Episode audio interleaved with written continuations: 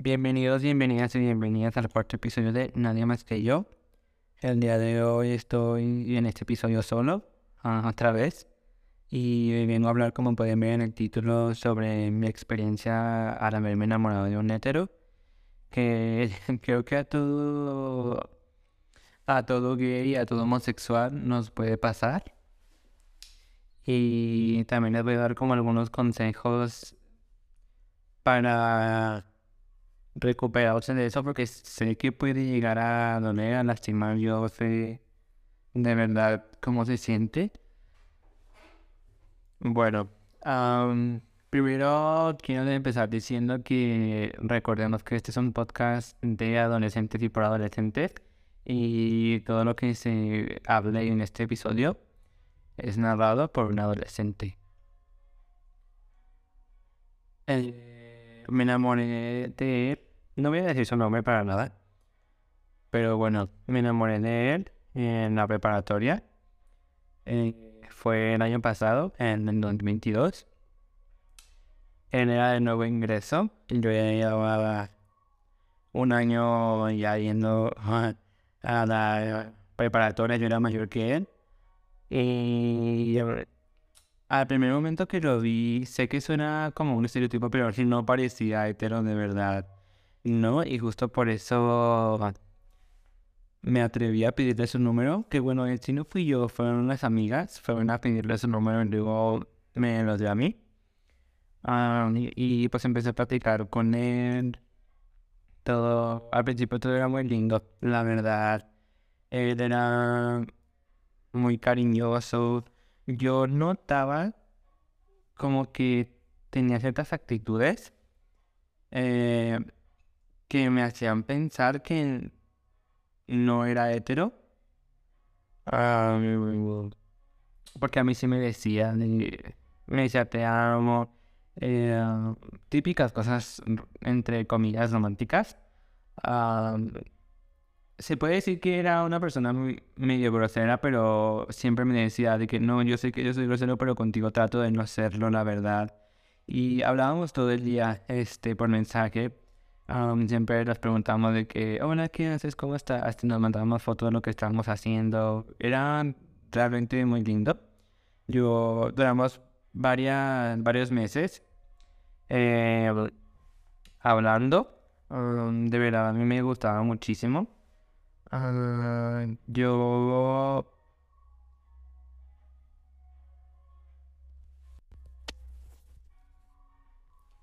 yo llegué hasta, se podría decir que tenía una obsesión con él, que sí me da, de verdad me da miedo decir esa palabra.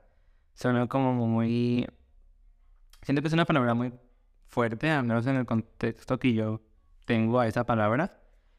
Pero, pues tenía razón, ¿no? Eh, al final era pues mi enamoramiento, yo, nadie más que yo sabía por lo que yo estaba pasando, por lo que yo pasé. Él era muy, como les digo, era muy, cariñoso, muy afectuoso, era muy detallista. Varias veces me veía en la preparatoria y me llegaba a dar este detallitos. Una vez me dio una flor así chiquita y, y ustedes imagínense, yo la persona más enamorada, la emoción que sentí, la primera vez que me dijo que me, amaba, que me amaba de verdad fue una experiencia muy... No sé cómo explicarlo. Simplemente sentí muy bonito, sentí mucha emoción. Estaba de verdad muy feliz. Y pasaron meses este, de nosotros teniendo nuestras pláticas. Eh, yo pensaba que realmente yo también le gustaba, porque le digo que me daba señales y me decía pensar que tal vez el enamoramiento era mutuo, pero después me di cuenta que no era así. me hacía dudar tanto que de verdad yo enamorado lloraba todo el día. Cada noche lloraba de verdad por no saber cómo se sentía esa otra persona, por no saber lo que quería, qué quería conmigo, si solo estaba jugando conmigo, tal vez era un reto, simplemente quería alguien con quien hablar, entonces no sabía, de verdad estaba muy confundido. Varias veces salimos, eh, nada romántico, no chicas, salidas X este, con mis amigas. Y, y eran pláticas este, muy lindas, la verdad. Y él era muy lindo, al menos conmigo. Y después de meses, hizo lo que yo más temía, que era ya de plano decirme que era una persona heterosexual. Que yo me lo imaginaba y no, porque como les digo, me daba señales y su forma de ser conmigo me hacía pensar que no era porque de verdad en...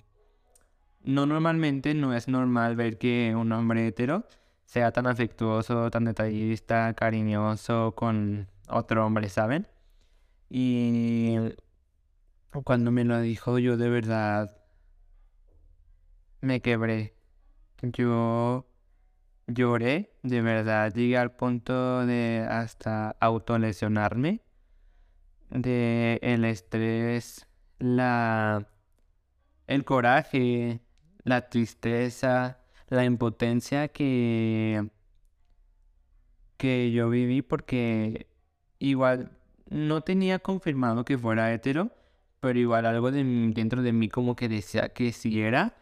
Y al yo haberme enamorado y haber dejado que me enamorara, me sentí muy... A tal punto me sentí idiota y hasta me llegué a sentir feo, insuficiente, porque pues yo decía, pues porque si habla conmigo tan lindo, o sea, pues porque yo no le gusto, yo pensaba que era mutuo porque de verdad era charla de diario, era muy... De verdad, ni siquiera sé cómo explicarlo. Creo que ya lo tengo superado. porque cuando que me dijo que era hetero, me dijo que... Porque primero le mandó un mensaje y yo, confesándole que... que me gustaba. No para hacer algo, porque ya me había dicho que era hetero, pero ya después yo de varias semanas de que él me ha dicho eso, yo decidí mandarle un mensaje porque sentía como que me hacía falta a mí decirle algo. Y pues en ese mensaje le dije que, que pues sí, que me gustaba, que, que me tenía muy enamorado, pero que ya no quería volver a hablar con él porque no quería yo seguirme lastimando porque de verdad era, era un estrés. De verdad, nadie más que yo sabe todo lo que viví esos meses. De verdad, fue mucha frustración. Pero cuando le mandé ese mensaje, sí lloré mucho, lloré mucho, de verdad. Lo digo, no me da pena decirlo, porque siento que todo el mundo puede pasar por eso. Pero cuando le mandé ese mensaje me sentí de verdad liberado. Sentí como que ya había soltado algo que quería hacer, quería decir desde hace meses. Y me sentí, realmente me sentí muy en paz. Muy... De verdad sentí que me quité un peso de encima. Sí. Fue muy desestresante hasta cierto, hasta cierto punto también, porque después de meses fue como la primera vez que me podía sentir cómodo al pensar en él o hablar con él. Y después de que le mandé ese mensaje él me dijo que, que ya sabía que me gustaba porque era obvio. Y sí yo también supuse que era obvio porque yo no, yo no soy nada discreto tampoco. Y y me dijo que, él quería que quedáramos como amigos porque, que yo era muy buen amigo y que le gustaba platicar conmigo. también me llegué a un enamoramiento muy fuerte porque recuerdo que una vez me dijo, eh, estaba pues haciendo yo mis cosas y estábamos platicando por mensaje y eh, me mandó un audio cantando. Porque yo también a veces le mandaba audios cantando, era como algo así mutuo. Y seguido de eso me mandó un audio diciéndome de... Me gusta... Me gusta cantar y me gusta hablar contigo. Y yo como que realmente... Es que de verdad no sé cómo explicar esa sensación de haberme enamorado, porque también aclaro que a pesar de mi edad, yo no soy este alguien de 15 años tampoco. Em, y como que haya sido mi primer enamoramiento verdaderamente fuerte, porque claro que me había enamorado antes, pero no de una manera tan, tan fuerte. Yo sentía que sí, pues que era mutuo porque su forma de expresarse y hablar conmigo también me hacía sentir eso. Pero bueno, es, eso creo que ya lo tengo superado. Ya ah, no siento la necesidad de hablar con él, no siento la necesidad de verlo, de que me hable, de contestarle incluso los mensajes, que sí se supone que quedamos como amigos, pero yo prefiero alejarme por mi paz mental, mi seguridad, eh, o sea, en mí misma, claro. Y bueno, Sí, me costó meses soltarlo, porque de tan enamorado que yo estaba no lo quería soltar. Yo sabía que los tenía que dejar ir.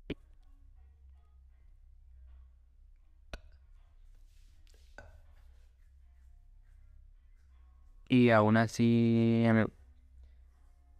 no me importaba. Yo quería seguir, entre comillas, sufriendo, porque yo sabía que sufría ahí estando en esa situación. Pero de todas maneras no me importaba. Yo prefería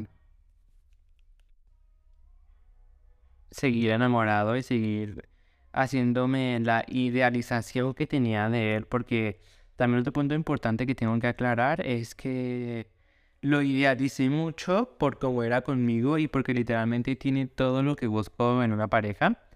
Eh, tiene el físico que a mí se me hace atractivo. Tenemos también los mismos gustos, casi se podría decir. Ah, me gustaba su estilo de cómo vestirse, su forma de expresarse, de ser conmigo. De verdad tenía todo lo que me gustaba y me hice una idealización tan fuerte de él que por eso mismo no lo quería soltar, no quería dejarlo ir, porque siempre pensaba, ¿dónde voy a encontrar a alguien que tenga todo lo que busco como él? Jamás va a pensar, jamás va a llegar, ese era mi pensamiento. Y sí, me costó meses superarlo, no es fácil, y menos si llegas a un grado de enamoramiento porque las personas que son también homosexuales saben cómo se siente enamorarse de una persona hetero y tú todo tu amor, todo de ti y simplemente no poder ser, correspondido. Porque esta es otra cosa, el no ser correspondido de verdad también es una situación muy guau, de verdad, no sé ni cómo expresarme sobre eso. Es una situación te da mucho coraje, mucho ira, mucha tristeza, mucha impotencia, como mucho de todo. Dar tú todo por alguien y que ese alguien simplemente no te pueda, no te quiera corresponder. Que igual eh, cuando tú das algo, no tienes que esperar algo a cambio, no tienes que esperar este, el mismo nivel de amor o de afecto que tú das a las otras personas. Eso ya depende de, cada persona. No, no tendrías tú por qué esperar algo de alguien más o que te ame de la misma manera o que te corresponda porque es al final de cuentas la mentalidad y la decisión de cada quien. Pero pues sí, creo que ya lo tengo superado. Después de meses, de verdad, mis amigas también saben cuánto sufrí. El nivel de enamoramiento al que yo estaba. Pero creo que por fin lo superé. Como le digo, ya por eso me animé a hablar de esto en este episodio. Porque también que era como un secreto que tenía yo y mis amigas como que nadie más sabía. Entonces creo que ya era como momento de también que otras personas supieran y yo liberarme también de eso, dejar esa etapa atrás por mi paz mental. Y por eso también decidí hacer este episodio. Y bueno, también les voy a dar algunos consejos si ustedes están pasando por lo mismo. Bueno, número uno es que jamás idealices a una persona. Deja de pensar que jamás va a llegar alguien así, que solo esa persona es para ti, eh, que no vas a encontrar a alguien más que te trate como esa persona, porque sí, sí lo vas a hacer, tal vez no mañana, no esa semana, no en un mes, capaz ni siquiera no en un año, y no tendremos por qué sentirnos mal por eso, porque al final de cuentas todo es a su tiempo y nosotros no podemos adelantar la llegada de una persona ni cualquier cosa, de hecho. Entonces, sí, dejar de idealizarlo es uno de los pasos más importantes. El segundo consejo de verdad es, si te tienen dudas sobre su orientación sexual, de verdad, no tengas pena de preguntarle eh, su orientación sexual, para que tú sepas antes de que te llegues a enamorar más o, justamente lo sigas idealizando. Sé que da vergüenza, sé que da pena, yo sé que da de todo, pero es mejor preguntarle por tu bien y tal vez también por el bien de la otra persona. Simplemente preguntarle orientación sexual y depende de lo que te diga, ya tú tomas la decisión, tú tienes la decisión de si seguir enamorándote, si seguir ahí, o simplemente dejarlo por tu paz. Que yo les recomiendo mucho hacer la segunda, simplemente dejarlo por tu paz, porque de verdad no es nada divertido pasar por eso. El tercer punto es también tú dejarle en claro desde el principio lo que tú sientes por esa persona, para que esa persona también no juegue contigo ni tú con ella, y simplemente tener una comunicación entre ambos y poderse decir lo que sienten el uno al otro para saber si son correspondidos o si no simplemente alejarse de ahí, igual por tu bien y también tal vez por el de esa persona. Es también un paso muy importante siempre dejar en claro lo que tú sientes por la otra persona. Sí, de verdad, yo sé que da mucha pena, yo sé que tal vez no lo puedas decir en ese momento. A mí me tardó cinco meses, creo, decirle lo que sentía por él y sí fue difícil, pero como les dije, me sentí muy libre. Sentí que me quité un peso de encima que de verdad sentía que me estaba molestando muchísimo. Y de verdad me sentí muchísimo mejor. La cuarta... El cuarto punto es que tampoco nunca hagas comparaciones con nadie. Si llegas a tener otro, otro ligue, eh, no lo compares con otra persona no digas, ay, pues es que a esta persona le falta lo de la comunicación que me daba la otra persona. O, ay, es que la otra persona me da más afecto que esa. No hagas ese tipo de comparaciones porque al final de cuentas no te van a servir para nada. Simplemente te van a hacer que te estreses porque tú no puedes hacer que una persona cambie. No debes hacer que una persona cambie. Si de verdad te gusta la persona, te debe de gustar tal y como es. Y si no, pues simplemente dejarlo y buscar otra opción, por así decirlo. Y el 5 el quinto, perdón, el quinto consejo es que de verdad te quieras a ti mismo antes de enamorarte de otra persona. Porque es cierto eso que dicen de para amar a otras personas tienes que amarte tú a ti mismo. Eh, tengo un problema con eso porque si no, digo, tú puedes enamorarte de una persona sin siquiera estar bien contigo porque al final de cuentas te enamoras de la otra persona o de ti mismo y también tiene que haber un amor y reciprocidad si en realidad es de las dos partes. Eh, amarse con todo y inseguridades. No tóxicas, aclaro, eh, sí. Pero también estar abiertos a otras oportunidades, a otros amores, dejarse llevar, disfrutar el momento por el que estás pasando también, si aclaraste las cosas también. Y pues sí, eso es que quererse a uno mismo, tener confianza y seguridad en uno mismo para estar bien en la relación. Y creo que eso es todo lo que tenía que decir. Espero que si igual pasaste o estás pasando por lo mismo, eh, que te recuperes pronto, que te sueltes de eso. Si es eso que te enamoraste igual de un hetero de verdad, déjalo ir. No te va a servir de nada seguir enamorado, enamorada si, si no eres correspondida, simplemente te va a afectar. Si duele dejarlo ir, de verdad, le repito, yo sé que duele mucho, pero al final de cuentas es por tu bien y por tu paz. Y em, eso es todo. Espero que escuchen el próximo episodio. Espero verlos en el próximo episodio. Eh, mis redes sociales las tienen aquí abajo. Por si quisieran ir a seguirme en alguna de mis redes, compartir el podcast, sobre todo si están escuchando de Spotify o de YouTube, darle estrellitas o, o like. Eh, me ayudaría muchísimo también.